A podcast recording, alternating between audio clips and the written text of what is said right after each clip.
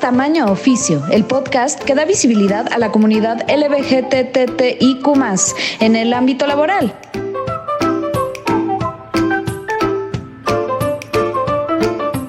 Porque somos más que un estereotipo. Cada semana descubrirás una nueva historia en compañía de Martín León y Mónica Hane.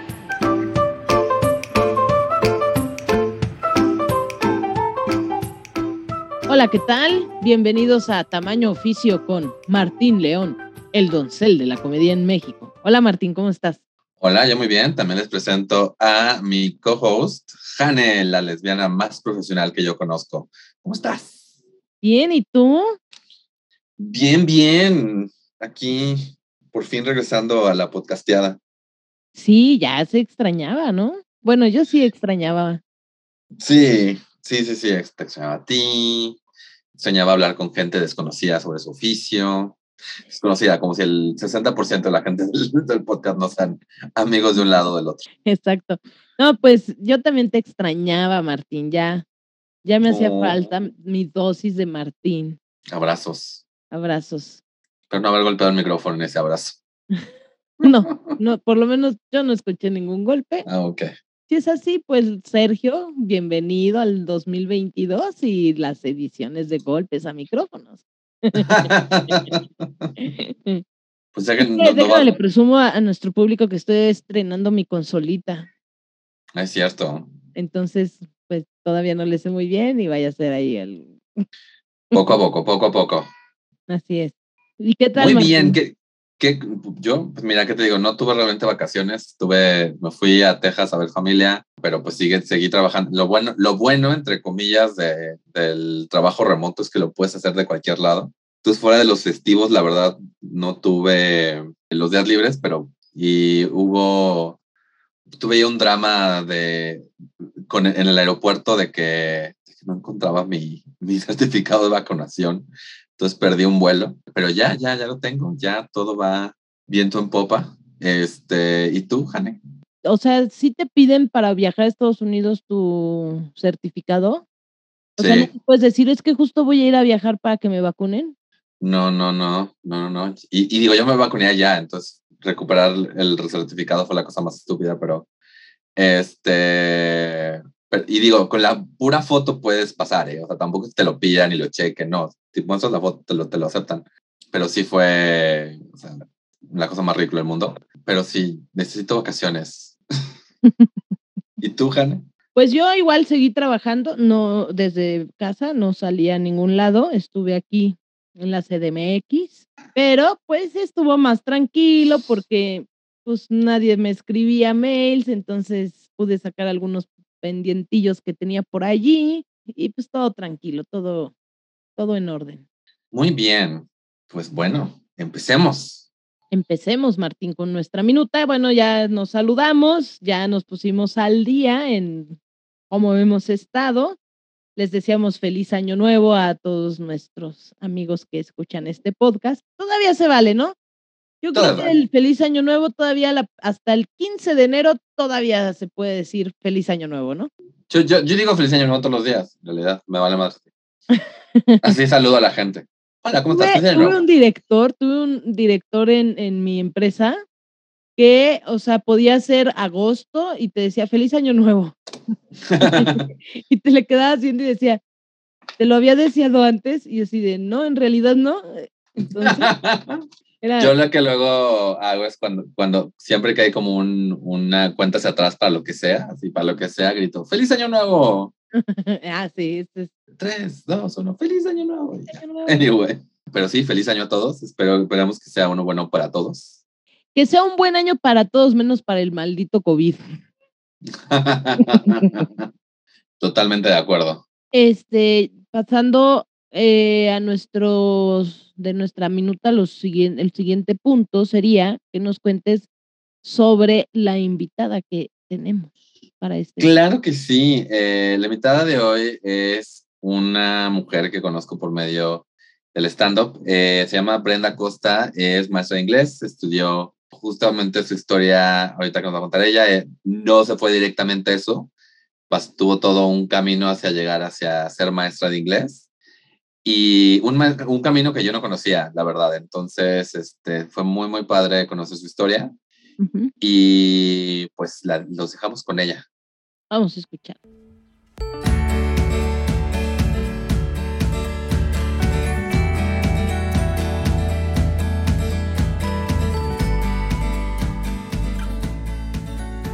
Pues hola a todos y bienvenidos de nuevo a Tamaño Oficio, ya la segunda mitad de la tercera temporada. Hoy nos acompaña eh, Brenda Costa, que es licenciada en enseñanza de inglés y trabaja como maestra de inglés a nivel preparatoria y licenciatura. Entonces, ¿cómo estás, Brenda? Muy bien, Martín. Muchas gracias por invitarme. También a ti, Jane. Ah, gracias por estar aquí. Antes que nada, Brenda, cuéntanos, ¿cómo fue que llegaste, cómo fue que decidiste a esto me quiero dedicar y cómo fue que llegaste a, a donde estudiaste? Es un poquito complicado mencionarlo, pero a mí el, el camino para, para ser maestra fue muy extraño. Yo siento que originalmente era algo de lo que nunca me hubiera dado cuenta.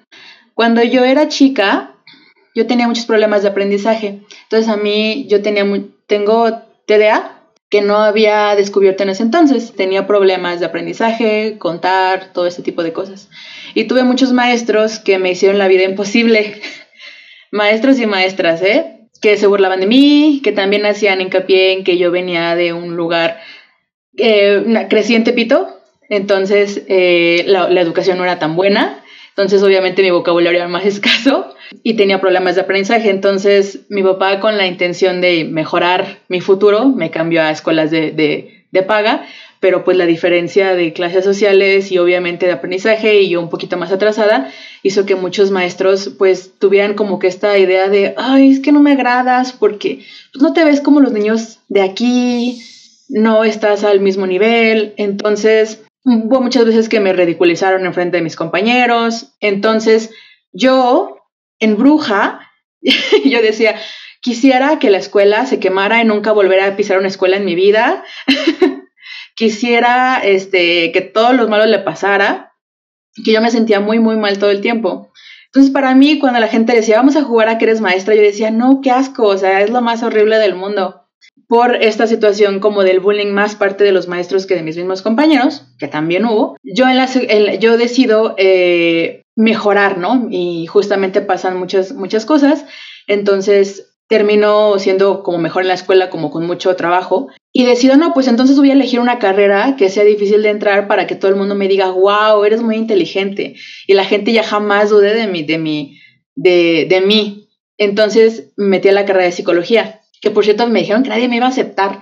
Los maestros me decían así como de, ay, es que deberías de poner más opciones porque seguramente no te vas a quedar siempre sentí como que esa negatividad de todos los maestros, ¿eh? así horrible. O sea, nunca me tocó así como una relación que digas, wow, alguien me entendió. Entonces con los años pasará y termino eh, estudiando psicología y me encuentro con este ambiente tan enfocado en hombres, tan enfocado en hombres heterosexuales, tan agresivos con la feminidad, maestros que me que me pedían que me vistiera más femenino, maestros que, me, que, que hacían ejemplo de mí si yo llevaba un vestido y mis compañeras no. Muchos comentarios muy sexistas. No había una comunidad realmente que yo me sintiera, no sé, uno piensa, ¿no? Que está estudiando psicología, entonces es un lugar donde la mente es abierta y cosas así, pero la verdad es que había mucha persona muy, sobre todo los maestros también nuevamente, que la verdad a mí me incomodaban muchísimo. Entonces yo sufrí como que este ataque como de, no quiero hacer esto, todo el tiempo quise dedicarme a esto porque quería que la gente me viera como que algo diferente, pero me di cuenta que no es lo que quería. A mí siempre me había gustado un poquito acerca de, del idioma, pero yo nunca había tomado clases. Entonces, una compañera me dijo, yo le comenté que estaba, que estaba mucha, eh, que tenía como una depresión muy fea y que me había dado cuenta y había visto el campo de trabajo y dije, es que si termino esta carrera, una, no me gusta y dos, no creo que tener la, la, la, paciencia para buscar trabajo porque está muy difícil, ¿no? Yo ya había nada más estudiado un año. Y a pesar de que no me iba mal, o sea, yo sabía que estaba pasándola, pero realmente no era buena en eso. Eh, había unos aspectos de psicología que me llamaban la atención, por supuesto, pero nada que me apasionara. esta chica me dijo, mira, ven a este lugar, que es la licenciatura en enseñanza de inglés en la UNAM, y me dijo, ven acá, aquí hay muchas personas como tú, así nada más me lo dijo, aquí hay muchas personas que son como tú y que les gustan los que a ti te gustan y deberías de conocernos, ¿no? Entonces yo dije, esa, o sea, ¿cómo puede ser una carrera, no? la verdad es que no, no es idiomas, no es como enseñanza, es particularmente enseñanza en inglés. Entonces era una carrera muy, muy, muy chiquita. Y me acerqué a esta compañera y cuando conozco este ambiente, es un lugar que desde el primer momento me abrazó. Los coordinadores eran, este, los coordinadores, los maestros eran, eran, visiblemente gays, eran personas que se acercaban a ti, que conocían tu nombre, eran personas, eh, veías en los pasillos a personas hablando inglés, o personas en drag, o hombres eh, gays. Entonces yo decía así como de, ay, ¿qué onda, no? Y éramos una carrera muy, muy, muy chiquita, ahorita ya la verdad es un poquito más grande, que yo ni siquiera conocía. Y yo me sentí muy abrazada por esta misma comunidad y yo dije, yo quiero estar aquí, porque es completamente diferente la forma en la que te abrazan, ¿no? De que recuerdan tu nombre, de que solamente hay un grupo por, por turno, que la verdad es que la mayoría son hombres gays o mujeres, hay pocos hombres heterosexuales, entonces como que te a sentir un poquito más seguro. Entonces, pues, en ese momento yo le dije mamá, ¿sabes qué? A mis papás también le dije, ¿sabes qué? Es que no me siento muy cómoda aquí y lloré, yo así como de perdón por, por a lo mejor cambiarme de carrera y me dijeron así como de, pues nosotros nunca fuimos los que queríamos que fueras nada, ¿no? O sea, tú, tú solista dijiste, quiero estudiar esto porque quiero probarme a mí misma y ya te probaste a ti misma y ya viste que no te gustó, entonces acércate a este otro lugar, ¿no? La verdad es que hoy abrazo mucho la psicología y se me hace una materia y algo muy interesante y muy importante, pero a mí lo que me, lo que me alejó fue el ambiente, la verdad, fue el, el fueron los maestros, fueron este, mis compañeros, fueron que en general había mucho sexismo. Y al acercarme justamente a la enseñanza de inglés, yo nunca había analizado una, ni mi nivel de inglés, si realmente yo, yo sabía para lo suficiente, y dos, si se quería ser maestra. Pero fue tan cómodo o tan agradable el ambiente que dije, aquí quiero estar. Y creo que fue la primera vez que no me preocupé justamente en, ¿quieres realmente dedicarte a esto? Si no, aquí me siento bien. A lo mejor todavía no entiendo todo, pero aquí me siento bien. Y la verdad es que la subestimé un poco porque mi carrera era yo así como de, ay, pues nada más va a ser hablar inglés, ¿no? Pero qué fácil. Eh, y la verdad es que me fue a fatal. O sea, venía de yo fingir que sabía de psicología sacando 10 y terminé en esta carrera así sacando 6 y 7 los primeros años porque la verdad es que pues la carrera se enfoca mucho en, cuatro partes. La primera es el saber español, en lingüística, en, estructura del español, se enfoca en, inglés para que todos nos pongamos en el mismo nivel, porque aparte nos piden un examen de, ingreso donde se ve que el nivel de inglés sea mínimo un, un intermedio alto y aparte te piden pasar el examen de la UNAM. Entonces, te quedas un poquito así el segundo ya es, y la verdad es que el primer año yo dije, a mí el español, porque la estructura siempre se me ha hecho muy complicada, se me hizo muy difícil. Para mí el español es muy, muy, muy difícil. Por eso, la verdad es que, aunque está muy padre trabajar en, traducción y en interpretación, yo, la verdad, me quito el sombrero, pero yo me quedo en mi, en, mi carril, ¿no? La estructura del español es como muy complicada, toda la gramática y los tiempos de los verbos y todo eso te lo dan en inglés y en español al mismo tiempo, pero yo en inglés dije, ah, sí, no pasa nada.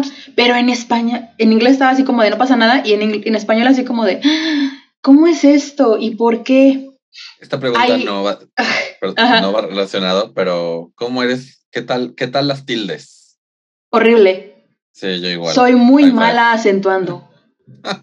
Horriblemente. Así de, esa es una palabra aguda. Y yo así como de, tus labios se mueven, pero yo no entiendo.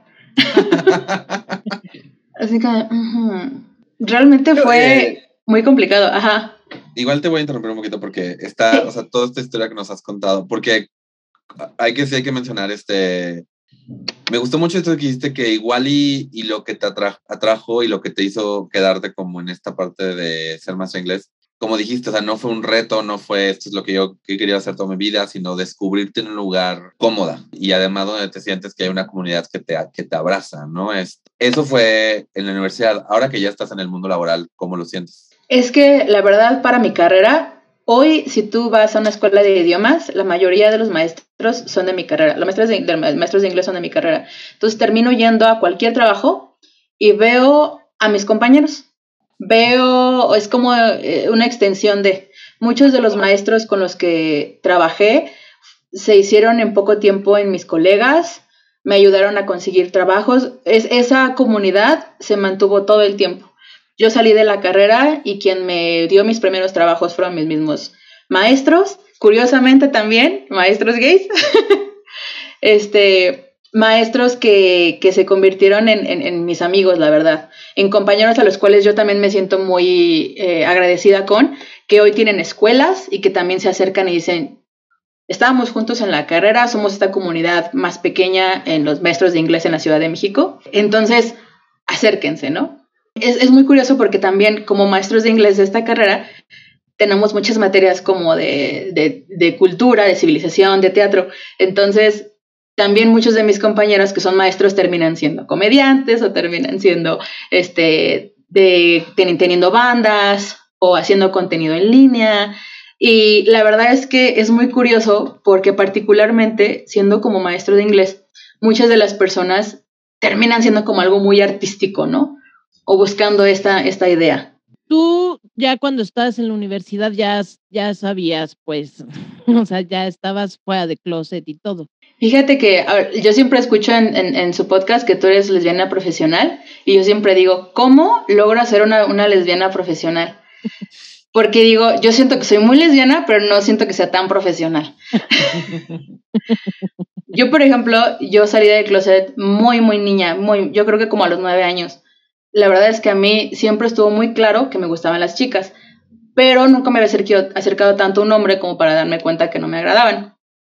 Entonces, yo de chica le preguntaba a mi mamá, oye mamá, ¿y si me gustara fulanita? Me decía, ay, sí, ajá. Entonces mi mamá como que me ignoraba y decía, sí, ajá, lo que tú digas. Yo como que dije, ok, voy a empezar a, analizar esto, ¿no?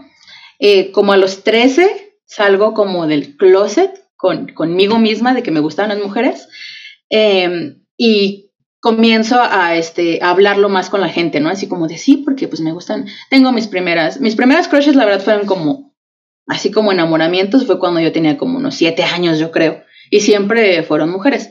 Ya a los, a los, a los 14, 15, le digo a mi mamá así como de, probablemente esto esté como más serio, entonces ahí te aviso. Y mamá así como de, ok, hablamos de eso después, ¿no?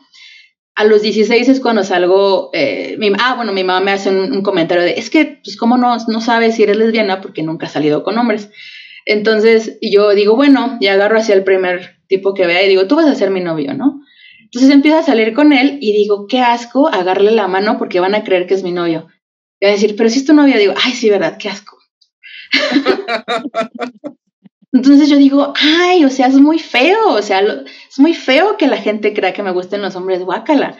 Entonces yo no lo había analizado porque pues aparte yo no sabía que a las mujeres les gustaban los hombres. Mi mamá no es el típico persona que te dice así como de, ay, amo a Chayanne o Luis Miguel o fulanito. Entonces yo creía que las mujeres tal cual, o sea, no se sentían atraídas físicamente a los hombres, que era normal, que nada más los veían como proveedores o así como de, pues están padre, ¿no? Entonces en la prepa me acuerdo que una vez vi una niña que tenía un cuaderno con un hombre así de torso desnudo y dije, ¿eso te gusta? Y me dijo, sí, yo así como de, ¿por qué?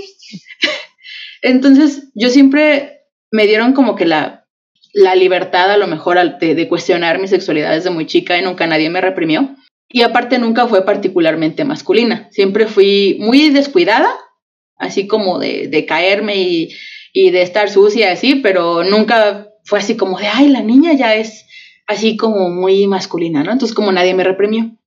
A diferencia de mi hermano, que él siempre fue muy, muy, muy a pesar de que es heterosexual, él siempre fue muy limpio, muy pulcro, muy de corbatitas, de hablar muy propio, de no estar sucio y de decirme es que tienes que tú ser así, ¿no?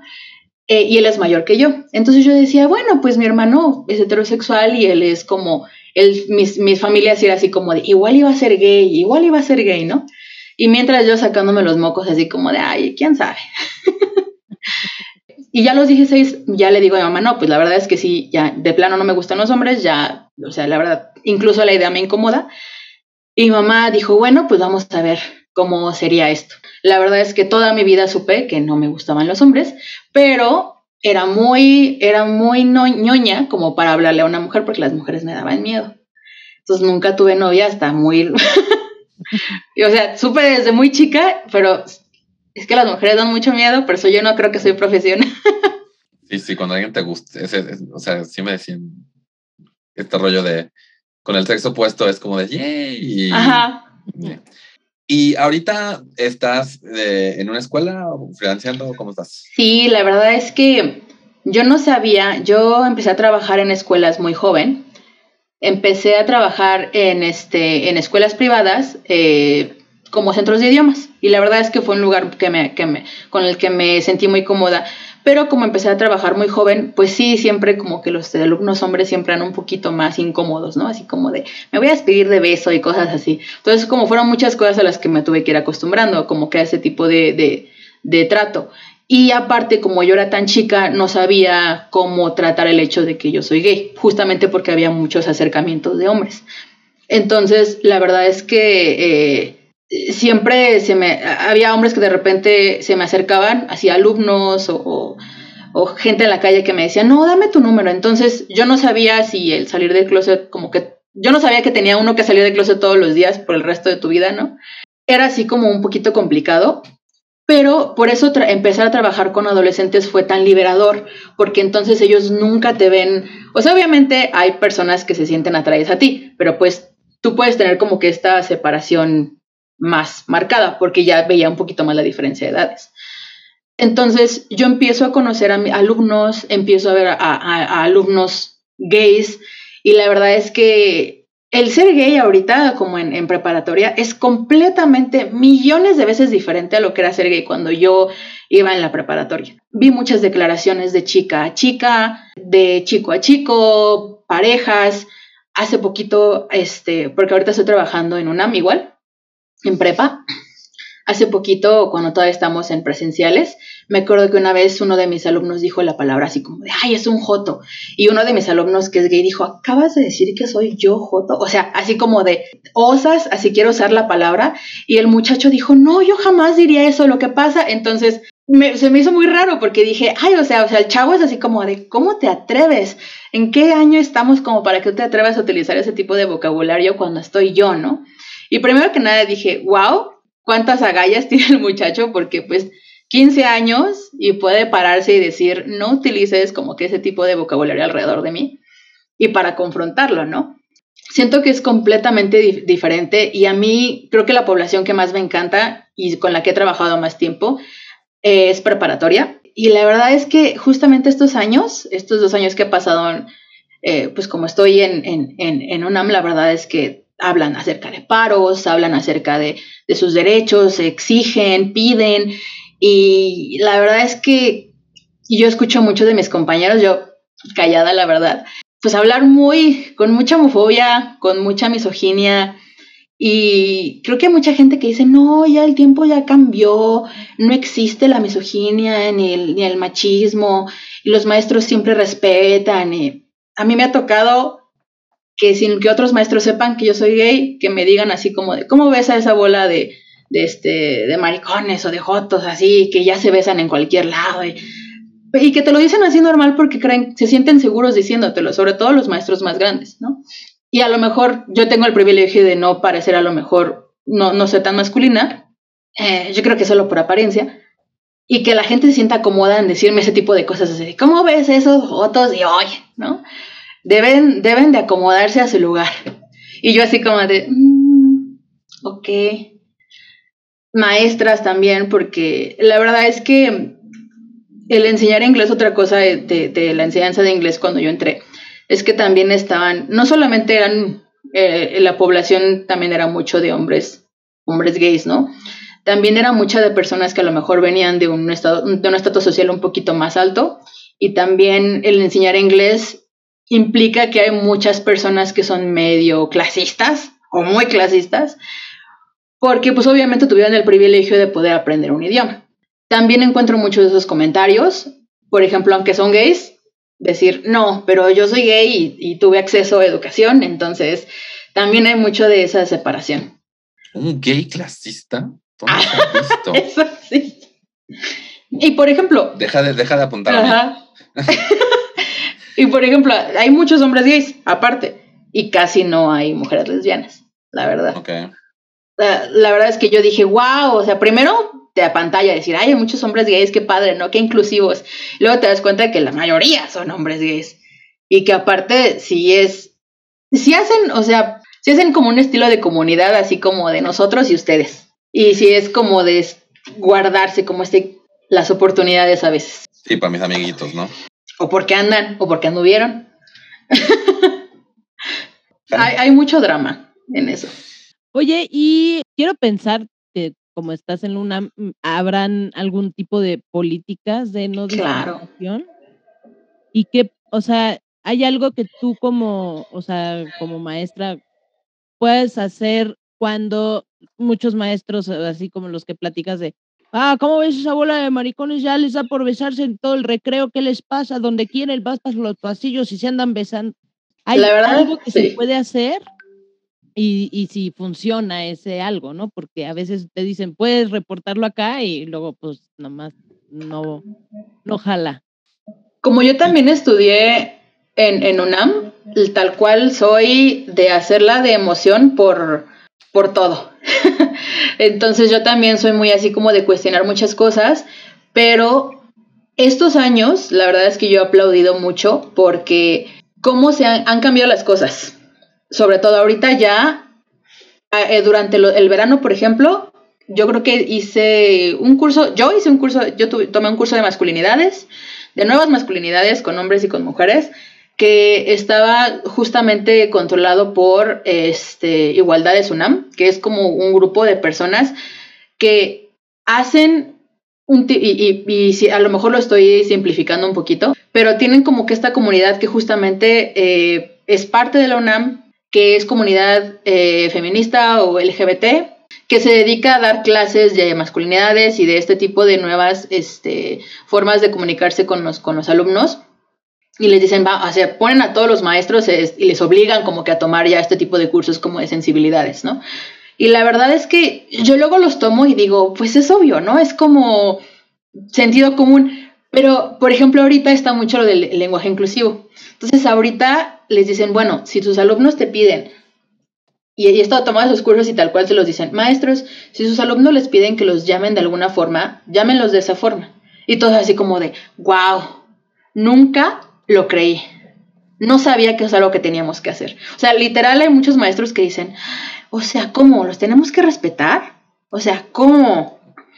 Eh, y parecen cosas muy sencillas, pero yo agradezco mucho a la escuela que siempre se ha preocupado y que aparte tiene a personas justamente LGBT trabajando con esto. La verdad es que una de las cosas que a lo mejor es complicado es que el entrar a la UNAM es un... Tú decides que entras y la verdad es que el entrar no vas a ver mucha paga, no vas a ver a lo mejor mucha remuneración los primeros años, pero te da muchísimo en cuanto a cursos, en cuanto a prestaciones, en cuanto a la, la calidad de humanos que ves. Porque la verdad es que mis alumnos de prepa, sobre todo de, UNAM, son personas que a mí siempre me vuelan la cabeza. Saben de todos estos temas de sexualidad, saben de, temas de género. He tenido alumnos trans, he tenido alumnos transnominarios, este, que, que, me explican un poquito más acerca de cómo son ellos, ¿no? Este, yo siempre les pregunto, ¿qué es lo que quieren esta vez, no? Y ellos son tan buenos como para explicarte justamente lo que ellos son que tú te pones a pensar, ¿cómo yo siquiera podría dudar de quién eres tú? ¿No? O sea, yo que yo no te conozco. Entonces, la verdad es que la escuela lo que ha tratado justamente es hacer más cursos durante los veranos, durante el invierno, este, incluso lo que, lo que hicieron apenas es hacer un grupos de comunidades LGBT por cada facultad y por cada escuela. Entonces, hace poquito incluso hizo uno la de, la de igualdad de SUNAM e invitó a todas las personas, alumnos, exalumnos, maestros de la UNAM, y tuvimos a, personas chiquitas así de, de, de, 15, de 2, de 13 años que fueron a lo mejor parte de, tenemos como que eh, escuelas de la UNAM que son como tipo secundarias, que se acercaron y dijeron, es que yo soy gay, es que yo creo que soy trans, y que a lo mejor entre nosotros le dijéramos, ah, ok, vas a la escuela tal, entonces acércate al, al, Instagram de la, del grupo LGBT de tu facultad o de tu escuela. Y los mismos alumnos son los que hacen estos mismos grupos. O sea, realmente es lo que yo pensaba. O sea, se abrazan o hacen este tipo de comunidades para decir, ah, ok, fulanito es y hay, hay facultades que desgraciadamente necesitan mucho de este apoyo, sobre todo porque hay muchos problemas todavía legales con los que se tiene que, se tiene que lidiar. Y no todo es color de rosa, siempre va a haber maestros o, alumnos, compañeros que no te traten como, como tú deseas, que no respeten tus pronombres, que cuestionen quién eres y qué te gusta, cómo te identificas. Entonces, yo siempre les, les, les digo a los alumnos que lo estoy ahí para acompañarlos, siempre a mis alumnos siempre les menciono, nunca les digo así como de, hola, soy lesbiana, pero en el momento en que hablamos de esos temas, yo siempre soy muy abierta al decirles ese tipo de cosas. Si hablo de mi vida personal, nunca dudo en decirles, tengo una pareja y mi pareja es mujer, este, yo salí de closet a tal, a tal edad.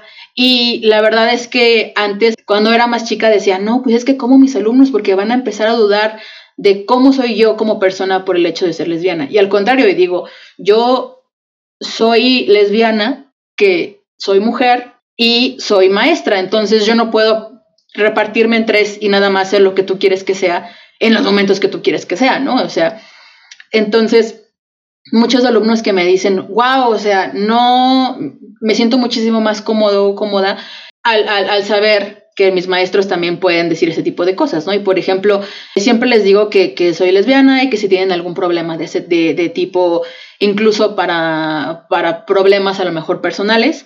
Y los, ni siquiera los alumnos como que tienen esta relación con ellos, en las cuales ellos entienden quién puede ser una persona a las cuales ellos les confíen cosas.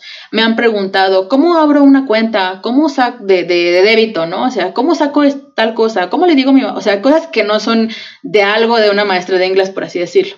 Pero particularmente en, en bachillerato, el nunca dudar de la inteligencia de los jóvenes es como que lo más importante. Tengo muchísimos compañeros que dicen, ay, esos chamacos están bien tontos, ay, que son generación de cristal, que no aguantan nada y que no sé qué. Yo les digo, bueno, pues también, si tú estudiaste inglés en los 90 y sigues utilizando tus ejemplos de Friends de hace mil años, o sea, obviamente no vas a empatizar con las personas que dicen, yo quiero saber más de las series de ahorita, ¿no? De las canciones de ahorita. Y como maestro de inglés, a mí se me hace muy raro cuando la gente dice, ay, yo nada, yo nada más quiero hablar acerca de lo mío, ¿no? Y dices, pues el idioma va cambiando todo el tiempo. No puedes, em, no puedes este, negar que los chicos quieren saber de cosas más actuales. Y la verdad a mí, yo siempre me mantengo muy así con la chaviza para decir, ustedes díganme si quieren hablar de BTS, yo no sé, pero pues le investigo. Justamente eso, em, con tu experiencia de, como dices, tus maestros que fue una experiencia para nada positiva. Eh, obviamente tú estás, o sea, no sé si esto sea una reacción a no quiero eso, como dices ahorita, sí, sí, sí, es una reacción, o sea, explicar esa reacción. O sea, igual hablar de, de, qué, de qué prejuicios te has dado cuenta que has tenido que quitar para tratar con tus alumnos. Pues fíjate que una de las razones por las cuales yo, yo me siento tan feliz con ser maestra es que cuando yo termino de trabajar, siento energía positiva, ¿no? Y, y, siempre digo, esto es tan diferente a cuando yo era alumna. Para mí el ser alumna fue algo que solamente me estresaba, algo que, que, que no sabía cómo controlar, que sentía que nadie me entendía, que nadie entendía cómo yo aprendía.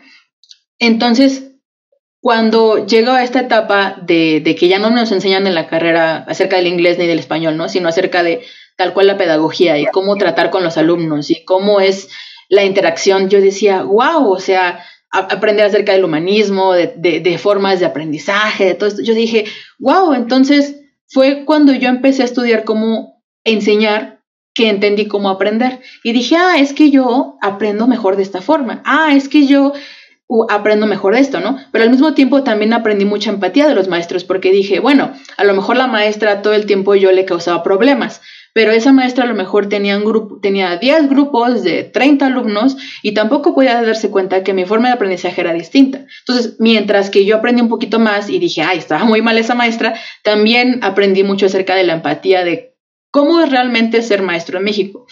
Que por mucho que nosotros aprendamos y que hagamos planes y que nos digan, tienes que hacer esto así, la realidad es otra. Ya yo cuando me vi al frente, frente a grupo, sentí una energía completamente distinta y justamente como mencionas, dije, yo quiero crear una experiencia distinta para mis alumnos, porque aparte el inglés, así como para mí fueron muchas materias, para el mundo, para muchas personas es, es como algo que temen, algo que les incomoda, algo que odian, algo que no les gusta. Y yo pensaría así como de, no, pues es, muy relajante, ¿no? Pues para mí siempre ha sido muy sencillo, pero para que otras personas no sean, no, para mí es que si yo no aprendo y me estreso y, y, digo, bueno, ok, entonces voy a aprovechar que, que, voy a hacer que esta sea una, una, una, experiencia buena para ti. Y la verdad es que eh, a mí me gusta mucho crear como una relación de, de, respeto y de cercanía con mis alumnos. Han sido muchos alumnos que se convirtieron después, sobre todo porque también doy clase a, adultos, alumnos que se convirtieron en amigos míos, que se convirtieron en jefes, en compañeros, que alumnos de prepa que eventualmente dijeron, no, pues yo entonces yo quiero ser maestro, ¿no? Y que se acercaran a mí que me dijeran, ¿cómo vas? ¿Cómo puede ser mi proceso? Y eso para mí fue siempre muy enriquecedor porque entonces yo estoy ayudando a una persona a buscar un camino que para mí fue muy difícil de encontrar. La verdad es que a mí me ha encantado, me ha encantado mucho ser maestra ahí está la oportunidad que tienes de hacer diferente las cosas a como las viviste tú, ¿no? Y entonces hacerle más divertida la vida a tus alumnos, o más fácil, o menos. ¿Sabes qué? Es mucho de eso, porque, ay, no, sí, yo me acuerdo que para mí la escuela era así como de el coco, así como de, yo lo que le temía era la escuela yo siempre quise como que dije, ay, a mí yo sentí tanto malestar durante la escuela que yo por eso quise, me interesó la psicología. Dije, a lo mejor puedes hacer un cambio. Pero fue llegar al salón de clases y decir, ah, donde estoy haciendo el cambio directo es aquí, porque identifiqué a muchas personas que tenían problemas de dislexia, problemas de, de, de, TDA, problemas de autismo, y mientras no los diagnostico, les digo, oye, pues ¿cómo te sientes mejor así? ¿No? O, ¿cómo te ves de esta forma? Y la verdad es que para mí la salud mental siempre ha sido muy importante. Y alumnos que me han dicho, maestras, lo que pasa es que yo, y te dicen todo, ¿eh? Tuve intentos de, de, de, de, de quitarme la vida, este, entonces no voy a poder entregar la tarea, ¿no? Y tú así como de, ay, ¿qué haces en esos casos? Niños así que te dicen, me siento muy mal, ¿no? Y que a lo mejor escuchar a otros adultos que dicen, ay, ¿cómo ves a Menganito que ya dice que tiene depresión, ¿no? Cuando tiene 15 años. Y me pongo a pensar, si la mayoría de nuestros traumas son traumas de la niñez, ¿por qué dudamos tanto cuando los niños nos dicen que están traumados? Y digo, ay, pero bueno, la verdad es que yo en mi vida me he peleado así con instituciones, con eh, mucho, en, para lo mejor hacerle las cosas más sencillas a mis alumnos.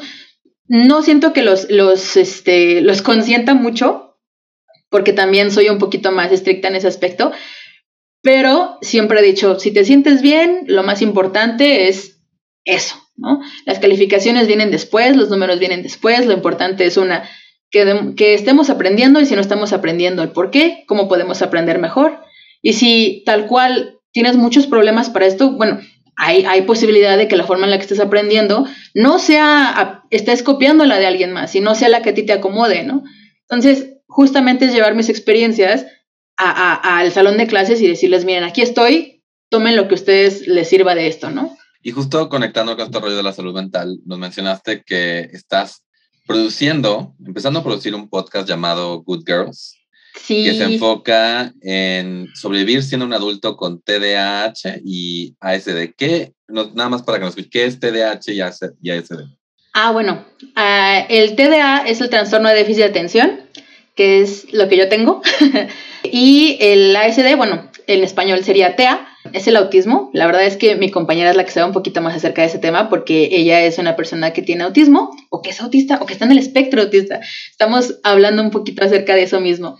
Em, y es justamente como las dos hemos sobrevivido como personas, eh, socializadas mujeres hasta los 30 años teniendo esos trastornos y teniendo un diagnóstico tardío por justamente que no se diagnostican mujeres y menos en mujeres no heterosexuales, ¿no?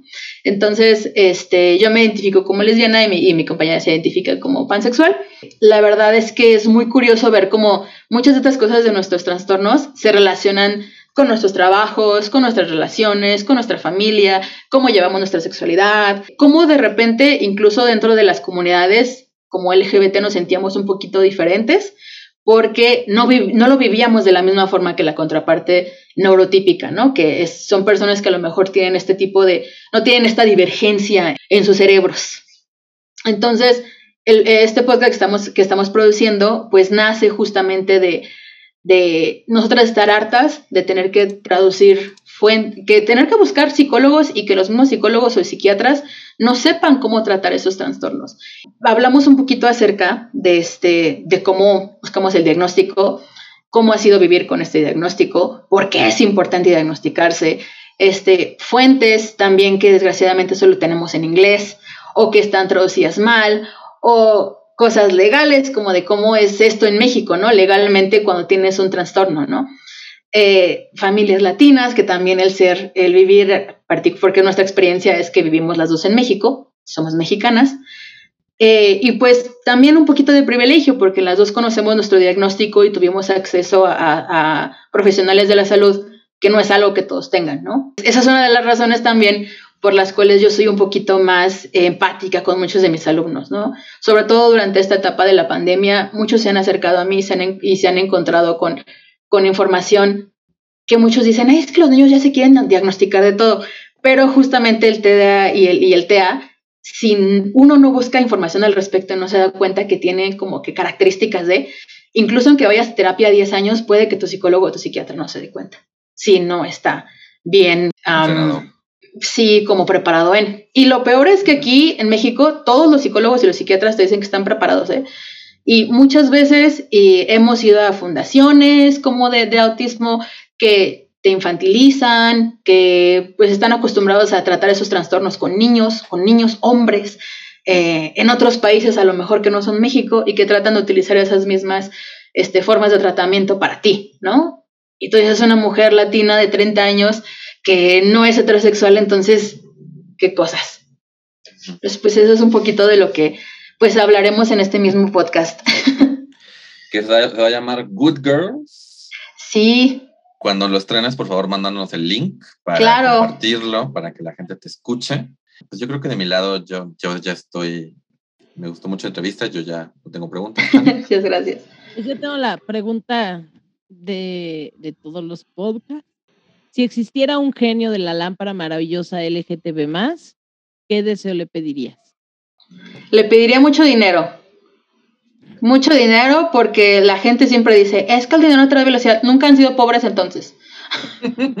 porque sí, o sea, la verdad, porque cuando uno quiere cambiar algo, quiere hacer fundaciones, quiere ayudar a la gente, uno quisiera hacer todo, pero pues no tiene dinero para hacerlo.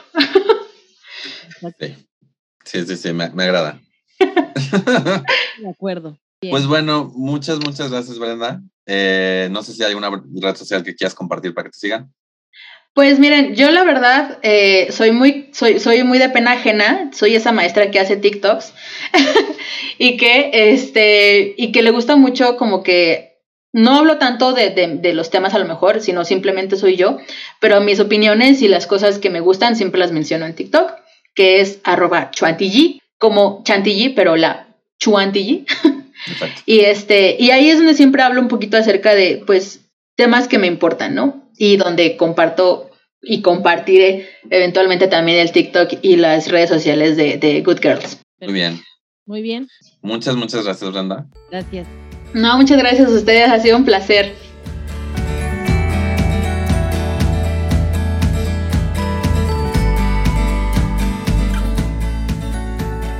¿Qué tal, Martín? ¿Qué te deja esta entrevista? Pues justo estaba, pasé el fin de semana con otro amigo que también odió la escuela creciendo. Yo no, yo la verdad solía ser como el favorito del salón porque era mega ñoño.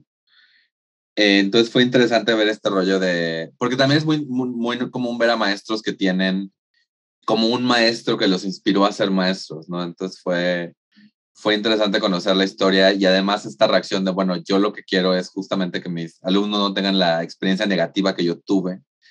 Eh, eso estuvo muy bonito y me gustó mucho lo que dijo de las razones por las cuales nosotros terminamos haciendo cualquier decisión. Puede ser lo quiero, puede ser siempre lo he querido, siempre es una pasión, o como dice ella, o sea, como que encontró un lugar donde se siente cómoda y, y al sentirse cómoda eh, puede estar en el trabajo y alrededor de eso tener como una, una experiencia plena y pareja y todo el asunto. Entonces como que fue muy bonito conocer esta historia, conocer este, además es muy obvio que es una, es una mujer, eh, una chava, que está muy consciente de lo que, de las distintas maneras en que se puede, se puede vivir la discriminación y está haciendo un esfuerzo porque al menos los espacios donde ella transita sean lo menos discriminatorios posibles. Y eso es algo que, que admiro mucho. Sí, y eso a mí también se me quedó mucho y me encantó. Me, justo, yo te voy a decir una cosa, yo era como muy rara con la escuela porque en realidad no me gustaba la escuela, o no sé si algunos compañeros de la escuela, ¿no? Porque en realidad con los maestros siempre tenía como puedo decir que al 80% de los maestros yo era como de las consentidas. No era ñoña, pero pues les caía bien, ¿no? Como que tenía carisma y caía bien con los maestros, porque sí era aparte yo algo la tosilla, pero este, pero no, no, no era como que, ay, wow, la escuela, no, bye. Aunque a la fecha pues sigo estudiando y siempre sigo buscando ir a la escuela, no sé qué demonios. No, no, la dejas ir. No, no la dejo ir. tener que el cerebro se te haga el doble del tamaño. Quiero, siempre aprender. no sé. ¿Cómo vas con tu curso, by the Con tu diplomado, ¿cómo vas? Ya acabé mi diplomado, ya tengo mi diploma. Botón de aplauso, por favor. 9.37.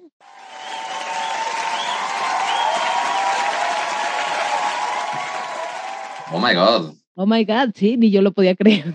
Oh, lo voy a imprimir esto, lo voy a enmarcar, por Dios. Más que el diploma, la calificación la voy a enmarcar.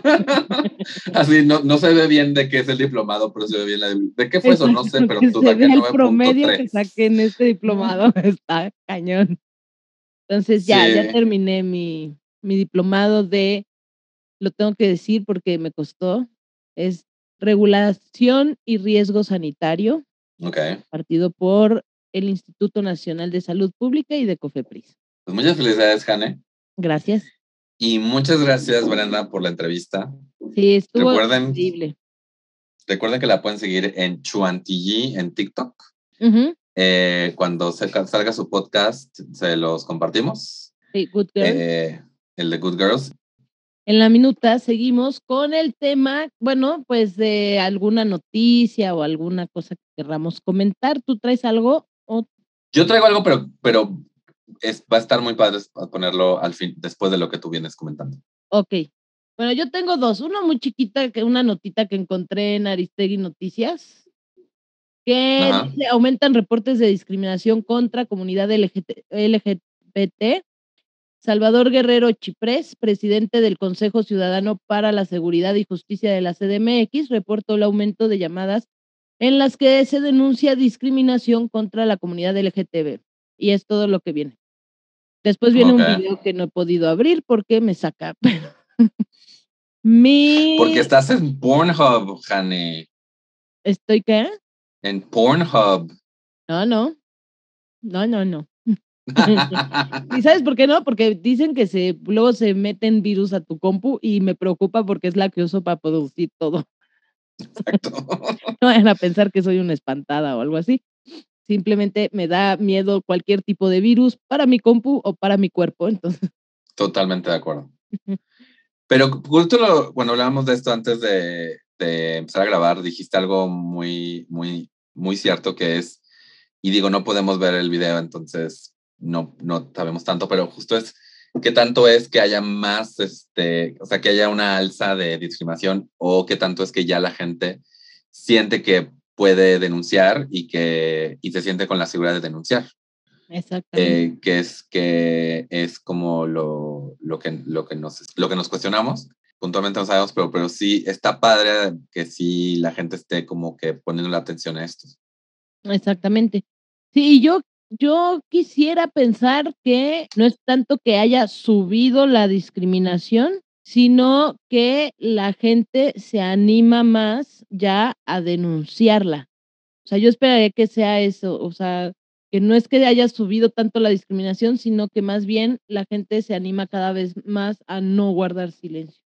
Y eso, eh, yo esperaría que eso es lo que esté pasando, más que, otra cosa, porque muchas veces de todas las estadísticas que luego se tienen, resulta ser que solo representan un porcentaje de lo que realmente está pasando en el mundo, ¿no? Obviamente siempre va a haber un, o sea, los números siempre se pueden ver de, diferentes maneras. Ahorita vimos eso. ¿Y qué otro tema traes? Traigo, es que fíjate que Ana me compartió un artículo de, se llama Vida y Estilo, que hablan de la actriz Sonia Furió, dice la hermosa actriz cuya honestidad valiente selló el destino de su carrera, ¿no? Ese es como el... Y bueno, te decía que sí está guapa la mujer. Y bueno, pero no vengo a hablar porque está guapa la mujer. Ajá, no, no, no. y ya, así es todo lo que quería decir Jane. Sí. es el tema que traía Jane. Gracias a una... tu recomendación, solo vi la foto y está guapa. No. bueno, resulta que esta mujer era abiertamente eh, bisexual. Esta eh, actriz estuvo participando en, tuvo una película que causó mucha controversia en 1970 que se llamaba El deseo en otoño, que es una cinta de Carlos Enrique Taboada, que la grabó junto con Maricruz Olivier y hablan de un triángulo amoroso entre estas dos mujeres y Guillermo Murray, pero en un subtexto eh, lésbico. Entonces, eh, bueno, pues de todo lo que platica el artículo, que si lo quieren leer está muy interesante, resulta que la esposa de nuestro expresidente eh, Miguel de la Madrid, Paloma Cordero de De la Madrid, le hizo una petición a Televisa a través del DIF, porque ella era la presidenta, como saben, todas las primeras damas son presidentas del DIF, y entonces, a través del DIF, hizo una petición a, a Televisa solicitando la remoción del aire de actores que eran reputadamente homosexuales. Y aunque la lista solo incluía varones, entre ellos Piñar y los ya fallecidos Enrique Álvarez Félix y Antonio Valencia, entre otros, la orden ejecutiva fue inmediata y fulminante y esta purga hecha para defender, entre comillas, los valores familiares. Y esto dejó sin trabajo por espacio de varios años a numerosos actores. Yo no sabía ese hecho, no sabía que la señora, aparte, o sea, señora Paloma, abusando de su poder en el DIF, ¿por qué no? Mandó así, ah, córranme, sí, un poco homofóbica, ¿no? La señora.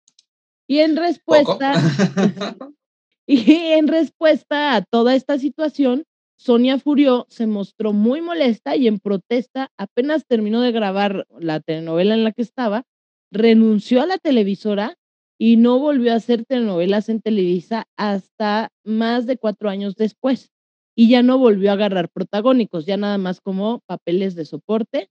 Y bueno, ya nada más se dedicó a hacer teatro. Entonces, pues esto como que dije, qué buena onda, ¿no? Y dice que la actriz, que siempre fue solidaria con todos sus compañeros, le ofendió profundamente que se discriminara y se violentaran las libertades individuales de sus colegas, donde Olivier guardó silencio y se mantuvo más bien al margen. Varias actrices que, que discretamente habían sido LGBT se apartaron del medio por un tiempo protestando por esto y algunas eh, buscaron revertir el daño hecho. O sea, digo, ahorita está de moda el tema de las cancelaciones y justamente es cuando, cuando hablamos del tema de cancelaciones, o sea, aquí en ningún lado se está hablando del tema cancelación, ¿no? Es como de esta mujer, como dices, se sintió, o sea, tuvo, tuvo, la, tuvo la herramienta para discriminar y la usó con todo como, como pudo y en, el, y en el trayecto pues le quitó papeles y le quitó carrera a muchas personas, o sea,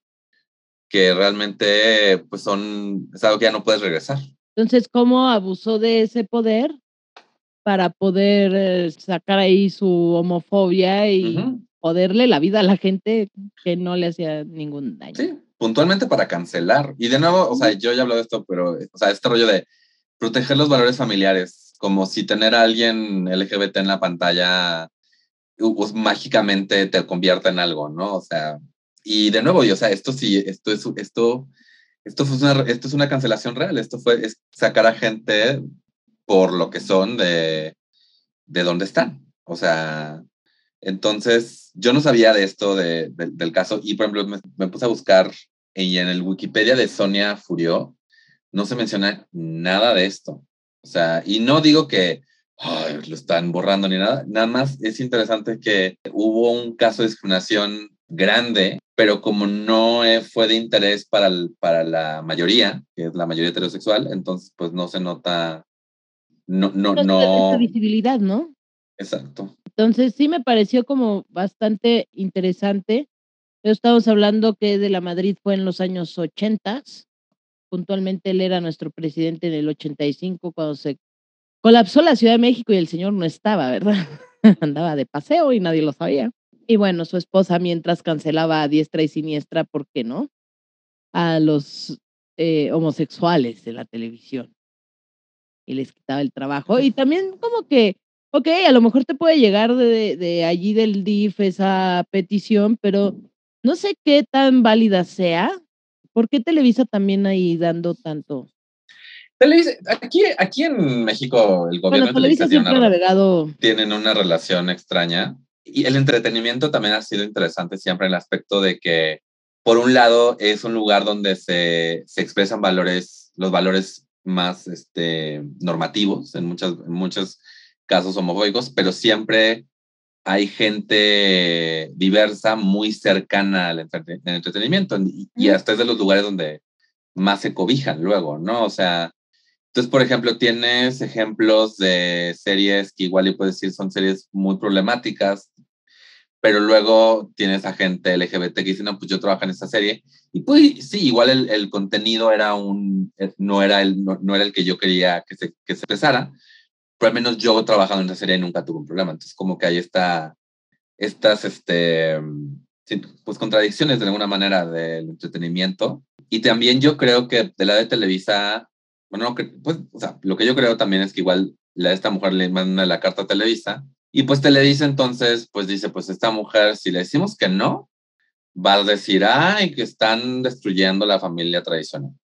Entonces como que se le hizo fácil ir decir a la gente, pues nada más bájale, ¿no? O sea, no te vamos a correr, pero baja, pero nada más durante este rato, pretende, pretende, o sea, consíguete una novia, consigue- y pues obviamente muchos, bueno, no muchos, pero al menos esta Sofía dijo, pues, pues no tendría por qué estar pretendiendo ser algo que no soy, nada más por, por la santurrones de otra persona. Y se unió más como a la causa porque la mayoría, bueno, la lista básicamente hablaba de hombres. Y ella dijo, güey, ¿por qué están atropellando los derechos de mis compañeros, no? Que al final, que es algo que también lo he platicado, las lesbianas de pronto perdemos, hemos perdido más, o sea, somos un poquito más invisibles que los hombres gays, ¿no? Entonces, de repente, como que, pues se les olvida que son las lesbianas también, ¿no? O sea, y- Es una relación ahí también interesante entre hombres gays y mujeres lesbianas, eh, de cómo, de la- del apoyo que existe entre los dos grupos y lo que no existe. Creo que las mujeres lesbianas están mucho más dispuestas a irse en contra de una injusticia y los hombres gays son están mucho más, es como sí, o sea, es, mucho más probable que, que agarren a un hombre gay afeminado como para poner un ejemplo de en cualquier lugar, ¿no? O sea, y puede haber seis otros más masculinos que nadie asume que sean gays, aunque se sepa que sean gays en, a voces. Pero sí, esta deuda histórica que le tenemos a las, a las mujeres lesbianas, de, de que de verdad son las que pueden escoger, no, pues yo, yo me hago un para atrás y X, pero deciden activamente ponerse, como lo vimos con esta patria sí, que hicieron la valla para que los Exacto.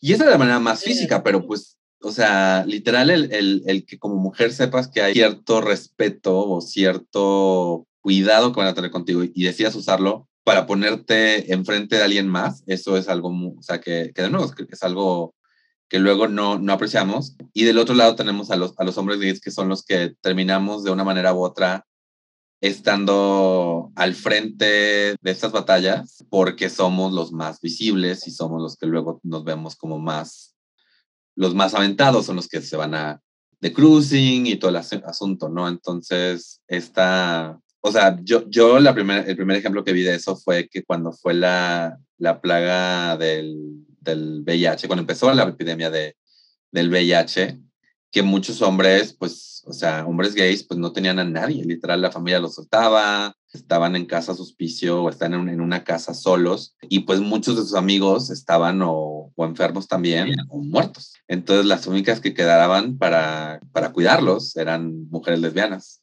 Y una historia que me quedó muy marcada era de que, o sea, de que eran dos mujeres lesbianas que estaban ayudando como en una casa hogar y que tenían aún ahí un hombre gay mayor que las trataba con la punta del pie, así que las trataba horrible. Y que una se acerca a la, a la otra que estaba como fumando en su break y le dice, es que ¿por qué aguantas? ¿Por qué estás aquí? ¿No? ¿Por qué aguantas que te hagan eso? Y ella volvió y dijo, pues que no tiene nadie más.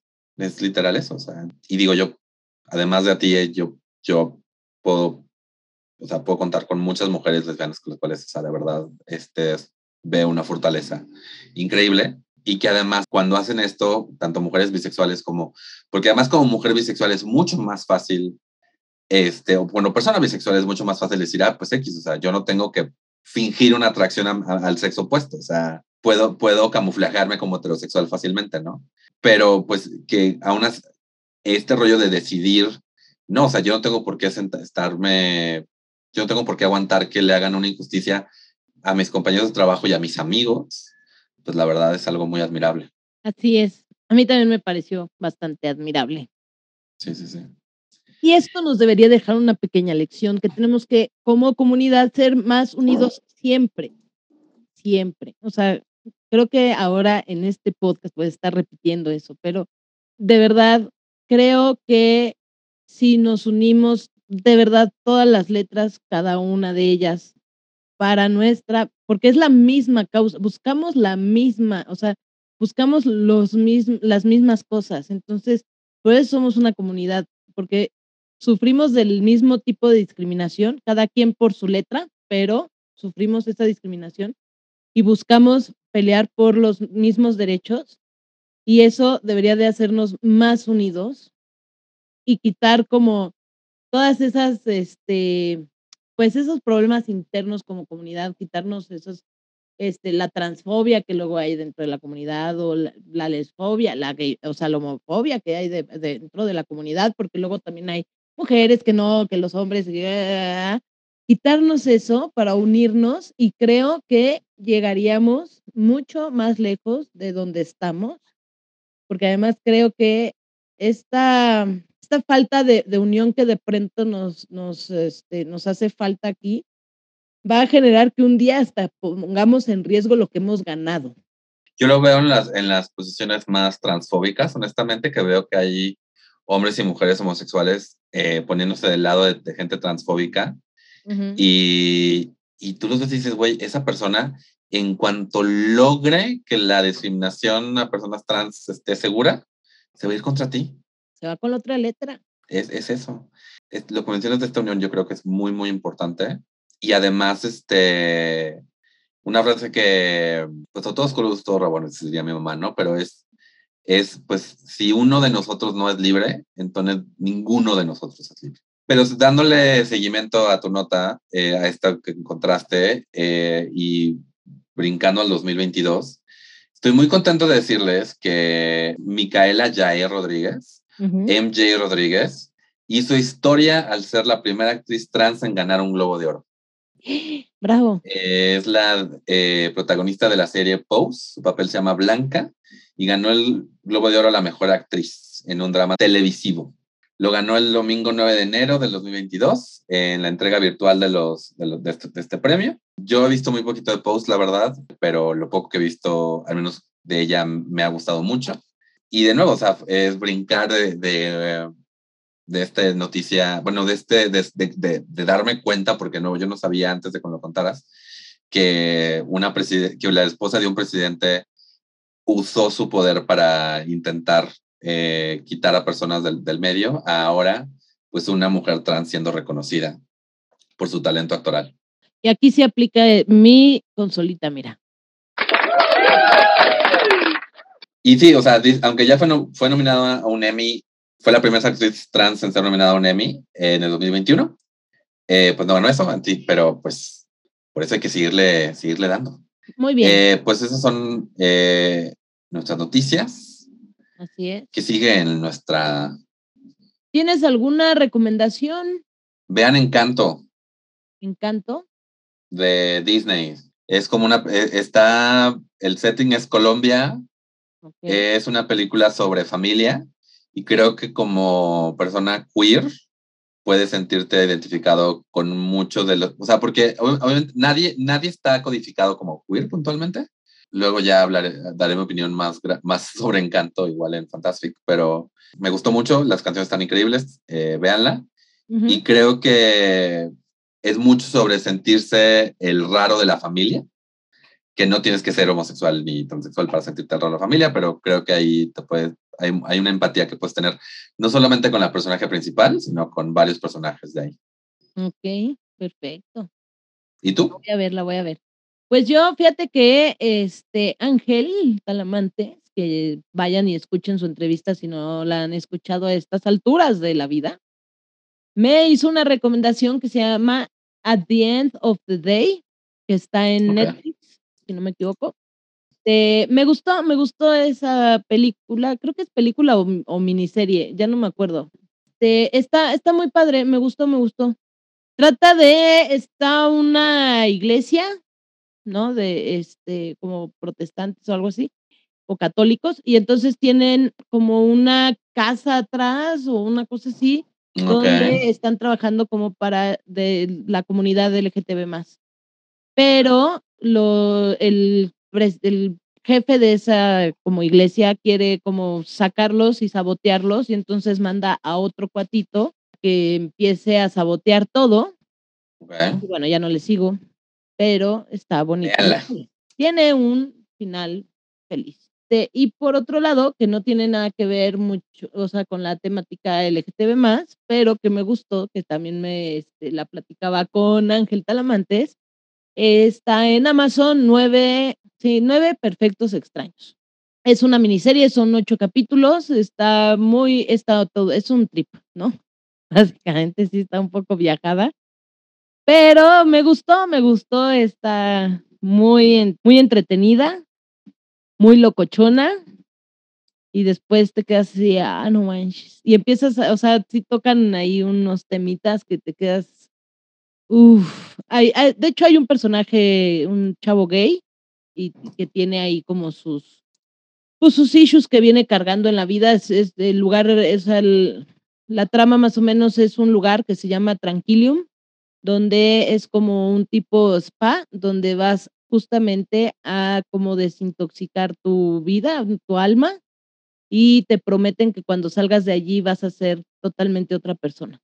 Entonces, este, está, está buena, está buena, te las recomiendo. Palomeras y tu bolsita de palomitas, tu refresquito, y si te echas los ocho episodios a gusto. Yo me la paso viendo YouTube, entonces vean a Markiplier, tiene, tiene bonita voz. Pero bueno, recomendaciones, ¿qué sigue? Ya, ya acabamos, ¿verdad? Ya acabamos, Martín. Ya nada más es pedirle a la gente que sigan a Martín León en todas las redes sociales. Él aparece como Minton Arel. Y sigan a Mónica Jane como Comedia con H. También sigan su podcast La Lenchería, Gracias, gracias. Y sigan, por favor, en patreon.com diagonal Mintonarel, por si quieren apoyar este podcast y los otros tres que, que produzco, eh, con un dólar al mes. Ya vamos a empezar a hacer cositas extras para poner más este, recompensas. Y sigan a Tamaño Oficio, en Tamaño Oficio, en Facebook y en Twitter y déjenos un review. Por favor, déjenos review, no sean así. Y síganos en Spotify y donde sea que escuchan los podcasts, escuchen todos Tenemos ya muchas entrevistas, nos faltan muchas por hacer. Exacto. Muchas, muchas gracias por estar aquí. Eh, ahora sí que ya es todo. Eh, gracias por estar en este podcast que pudo haber sido un email. Eh, saludos cordiales. Vámonos, que aquí espantan. ¡Ah!